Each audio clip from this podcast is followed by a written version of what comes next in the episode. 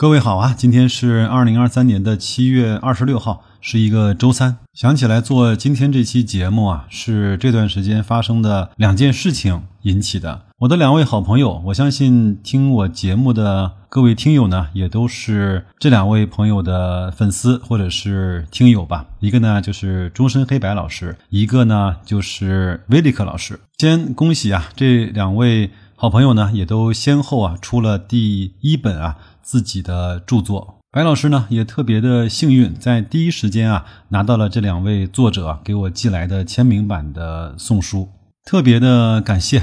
也希望啊这两位作者的书啊能够得到更多朋友的认可，也在市场上啊获得更好的销售量吧。我在公众号的图文区啊放了这两本书的截图，各位呢可以去看一下，比照一下，到各自的平台去买这两本书的正版，我觉得。它这个价格和内容一定是物超所值的。今天我这期节目呢，也和一本书啊有关系。这本书呢就叫《纳瓦尔宝典》，在今年呢，在投资圈啊是非常被热议的一本书。我曾经不止听到过一个节目啊专题来讲这本书的，在终身黑白老师的节目里呢，也曾经分过很多的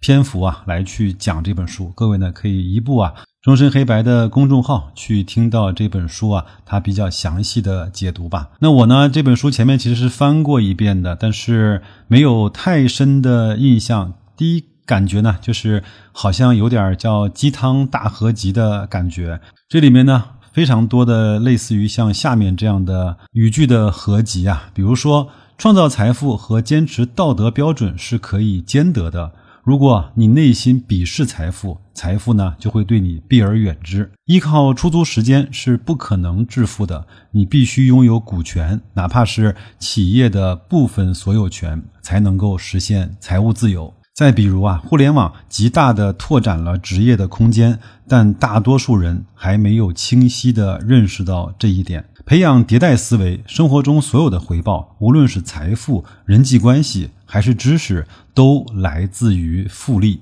如果没有上下文的环境，如果不知道作者呢他个人的成长经历，听到这些单纯的语句呢？会非常容易的定义成鸡汤，听起来有用，但是又很难实操的这些语句。那白老师呢，也来凑个热点。我准备呢，用三五期的节目啊，把我读完这本书，觉得值得大家深入思考，包括我们一块儿来去沟通和分享的内容啊，跟大家用语音来去做呈现。我呢，今天也是在社群里啊，跟我们的小伙伴分享了这本书。如果你也愿意啊，得到这本书更加方便的阅读方式的话呢，可以在公众号的底部对话框输入“社群”，加入白老师的社群，我们一块儿每天来讨论这些有意思且靠谱的投资方法，有趣并且值得我们去深究的内容。今天这期节目呢，我想为各位分享一下在其中很小的一个篇章，这个篇章的名字呢，就叫“财富和金钱的区别”。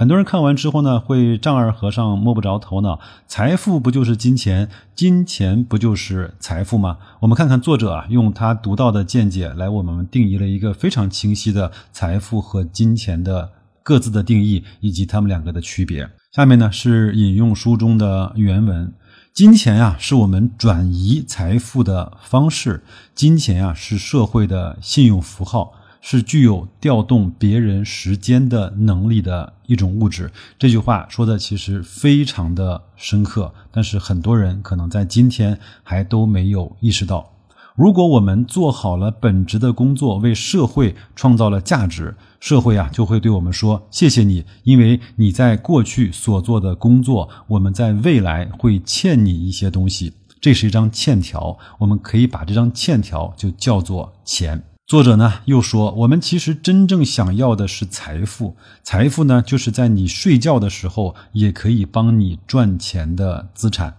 财富啊是可以进行生产的工厂和机器人，财富是不分昼夜为客户服务的计算机程序，财富也可以是银行里被投资于其他资产或者是业务的那些钱。甚至房产啊，作者认为也可以成为一种财富，但是好像现在中国认为房子本身就是财富，其实不一定。作者说，因为房子可以用来出租，带来租金的收益，这样的房子呢才能够被称之为财富，但是与从事商业活动相比，这种土地利用方式的生产效率呢是比较低的。我非常能理解啊，作者为什么会这么说。比如说，我们买了一套五百万的房产，大概现在按照南京的租售比的话，五百万的房产基本上每个月的租金在八千块至多一万块钱。我们满打满算，就算这套房子的租金呢是一年十二万，你不用去为这个房子做任何的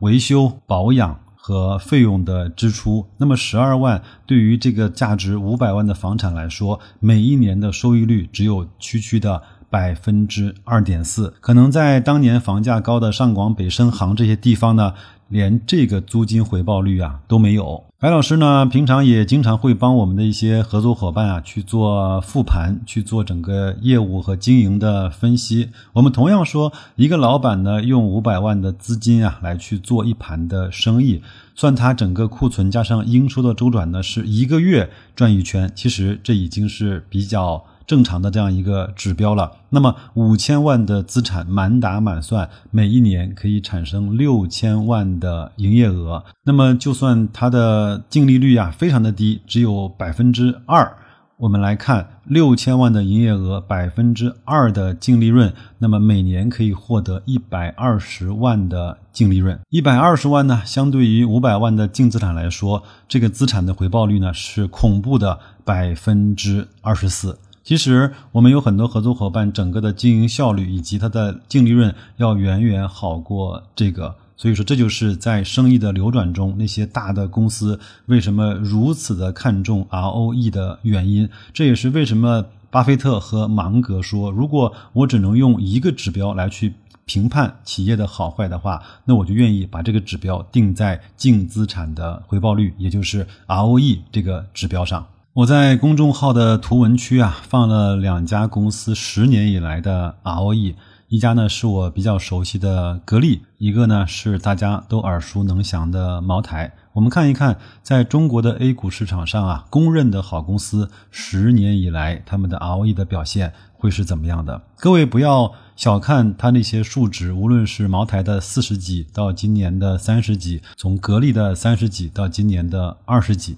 我们要知道啊，这些数字呢，都是建立在资产几千亿的上市公司的规模，能够把这么大的体量的资金啊，还有这么高的回报率，这在公司的经营上是相当相当有难度的。所以，我们评价一家公司是好是坏，管理层的水平是高是低啊，可以不用看那么具体的事情。那就把每年它的 ROE 整体的表现拉出来看一看。如果你再愿意的话，看看我在下面这张图放的格力电器的杜邦分析表，你就知道这些 ROE 的背后凝结了多少的管理层，凝结了多少的科研人员，凝结了多少的财务人员，以及凝结了多少一线的产业工人，他们一年以来辛勤的汗水。讲心里话。包括国家呢，对民营经济开始有更多的重视。我们作为个人的投资者，一定要对我们手里面这些好公司啊的管理层和经营的情况呢，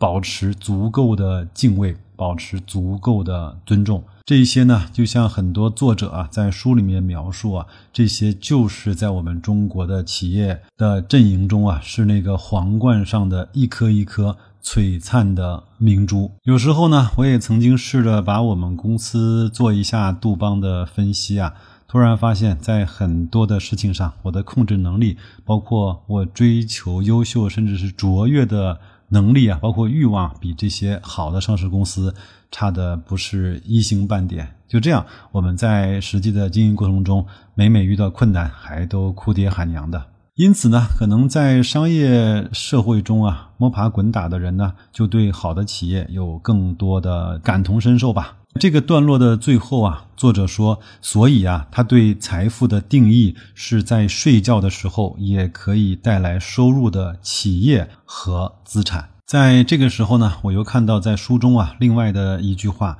深得我心，我觉得一定要在节目的最后分享给大家。他说：“培养责任感，勇于以个人名义承担商业风险，社会将根据责任的大小、股权的多少和杠杆效应来回报你。”我昨天啊，在我们的社群里呢，分享了我的一点感受。我说这些道理呢，都是极其简单的，但是呢，我们作为个人投资者来说，要明白和理解这些道理呢，并且用自己的行动啊去践行的话，可能要用掉半生的时间。我们总是在感慨日子啊过得太快，而我们明白道理、懂得的能力又增长的太慢。这就是白老师为大家带来的第一期关于《纳瓦尔宝典》的读书的分享。我不会通篇的把这本书读完给大家听，我只是把那些我特别有感触的片段，用我自己的方式来分享给大家，也希望呢能够激发起来各位一丝丝啊对这种好书读它的欲望。这可能就是我在。整个的商业社会中，投资的生活中，为大家带来的一点点的价值吧。如果你觉得白老师做的还不错的话，麻烦您给我点个赞，麻烦你把我这期节目呢分享给你信任的人和信任你的人。那就这样吧，祝各位在这周继续工作愉快，投资顺利，再见。